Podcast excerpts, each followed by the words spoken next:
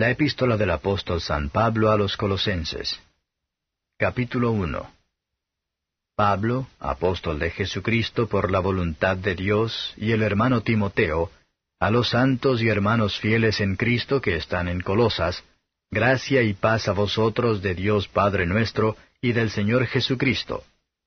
Damos gracias al Dios y Padre del Señor nuestro Jesucristo, siempre orando por vosotros, habiendo oído vuestra fe en Cristo Jesús y el amor que tenéis a todos los santos, a causa de la esperanza que os está guardada en los cielos, de la cual habéis oído ya por la palabra verdadera del Evangelio, el cual ha llegado hasta vosotros, como por todo el mundo, y fructifica y crece, como también en vosotros desde el día que oísteis y conocisteis la gracia de Dios en verdad, como habéis aprendido de Epafras, nuestro consiervo amado, el cual es un fiel ministro de Cristo a favor vuestro, el cual también nos ha declarado vuestro amor en el Espíritu.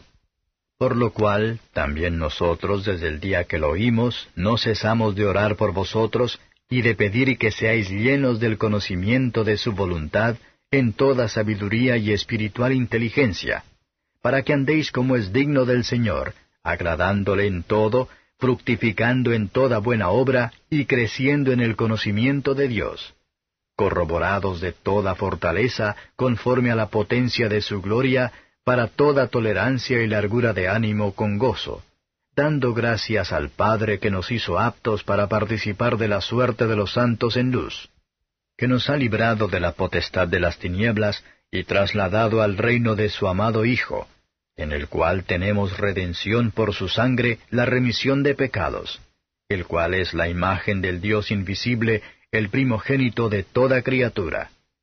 Porque por él fueron criadas todas las cosas que están en los cielos y que están en la tierra, visibles e invisibles, sean tronos, sean dominios, sean principados, sean potestades, todo fue criado por Él y para Él. Y Él es antes de todas las cosas, y por Él todas las cosas subsisten. Y Él es la cabeza del cuerpo que es la iglesia. Él que es el principio, el primogénito de los muertos, para que en todo tenga el primado. Por cuanto agradó al Padre que en Él habitase toda plenitud, y por Él reconciliar todas las cosas así, pacificando por la sangre de su cruz, así lo que está en la tierra como lo que está en los cielos. A vosotros también, que erais en otro tiempo extraños y enemigos de ánimo en malas obras, ahora empero os ha reconciliado en el cuerpo de su carne por medio de muerte, para haceros santos y sin mancha, e irreprensibles delante de él. Si empero permanecéis fundados y firmes en la fe, y sin moveros de la esperanza del Evangelio que habéis oído, el cual es predicado a toda criatura que está debajo del cielo, del cual yo, Pablo, soy hecho ministro.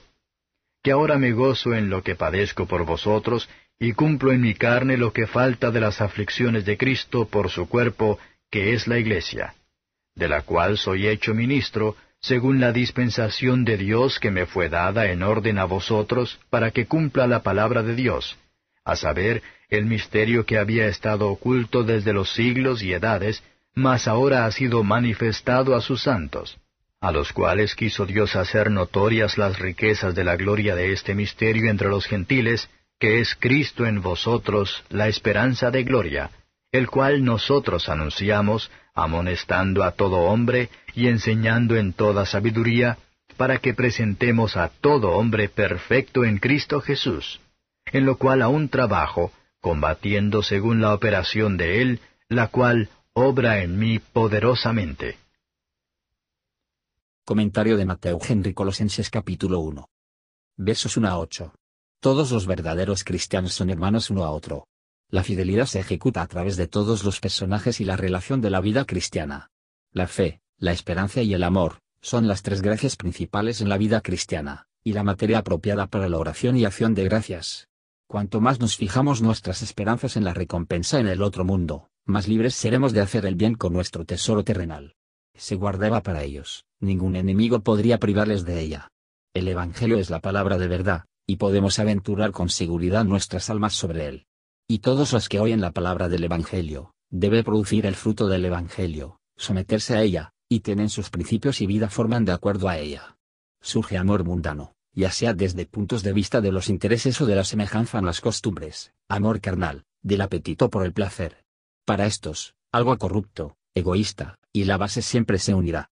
Pero el amor cristiano surge del Espíritu Santo, y está lleno de santidad. Versos 9 a 14. El apóstol fue constante en la oración, para que los creyentes puedan ser llenados con el conocimiento de la voluntad de Dios, en toda sabiduría. Las buenas palabras no harán sin buenas obras. El que se compromete a dar fuerza a su pueblo, es un Dios de poder, y de la potencia de su gloria. El bendito Espíritu es el autor de este. Al orar por fortaleza espiritual, no estáis estrechos o confinados en las promesas, y no debe ser así en nuestras esperanzas y deseos. La gracia de Dios en los corazones de los creyentes es el poder de Dios, y no hay gloria en este poder. El uso especial de esta fuerza era de sufrimientos. Hay trabajo por hacer, incluso cuando estamos sufriendo. En medio de todas sus pruebas dieron gracias al Padre de nuestro Señor Jesucristo, cuya gracia especial ellos equipado para participar de la herencia proporcionada por los santos. Para lograr este cambio, los que se hicieron súbditos voluntarios de Cristo, que eran esclavos de Satanás. Todos los que están diseñados para el cielo aquí en adelante, se preparan para el cielo ahora. Los que tienen la herencia de los hijos, tienen la educación de los hijos, y la disposición de los hijos. Por la fe en Cristo que disfrutaron de esta redención, como la compra de su sangre expiatoria, por el que fueron de concedidos el perdón de los pecados, y todas las otras bendiciones espirituales. Sin duda, entonces vamos a considerar como un favor que se entregarán a partir del reino de Satanás si se pone en el de Cristo, sabiendo que todos los juicios terminarán pronto, y que cada creyente se encontrará entre los que vienen de la gran tribulación. Versos 15 a 23. Cristo en su naturaleza humana, es el descubrimiento visible del Dios invisible, y el que ha visto a Él ha visto al Padre.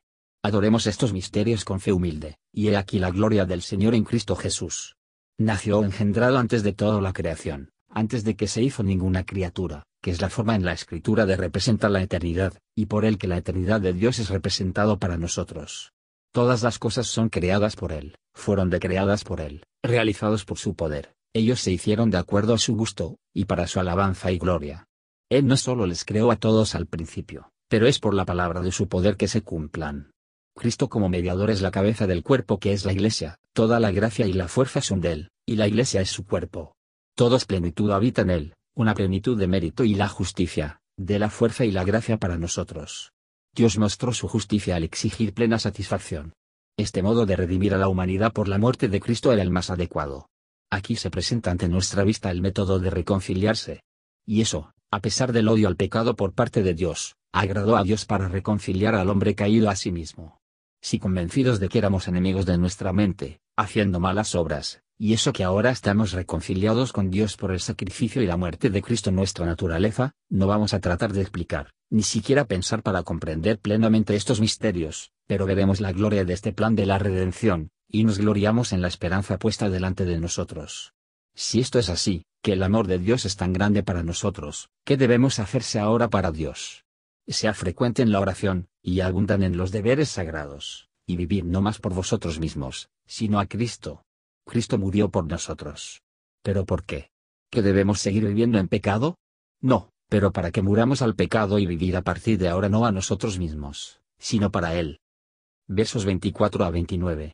Tanto los sufrimientos de la cabeza y de los miembros son llamados los sufrimientos de Cristo, y constituyen, por así decirlo, un cuerpo de sufrimientos pero Él sufrió por la redención de la Iglesia, sufrimos en otras cuentas, por lo que hacemos, pero sabor ligeramente la copa de las aflicciones de la que Cristo bebió primero profundamente. Un cristiano puede decir para llenar lo que queda de los sufrimientos de Cristo, cuando Él toma su cruz, y según el modelo de Cristo, lleva con paciencia las aflicciones que Dios asigna a Él. Demos gracias que Dios nos ha dado a conocer los misterios ocultos de siglos y generaciones, y ha puesto de manifiesto las riquezas de su gloria entre nosotros. Así como Cristo es predicado entre nosotros, vamos a indagar en serio, si Él habita y reina en nosotros, solo por esto se puede justificar nuestra esperanza segura de su gloria.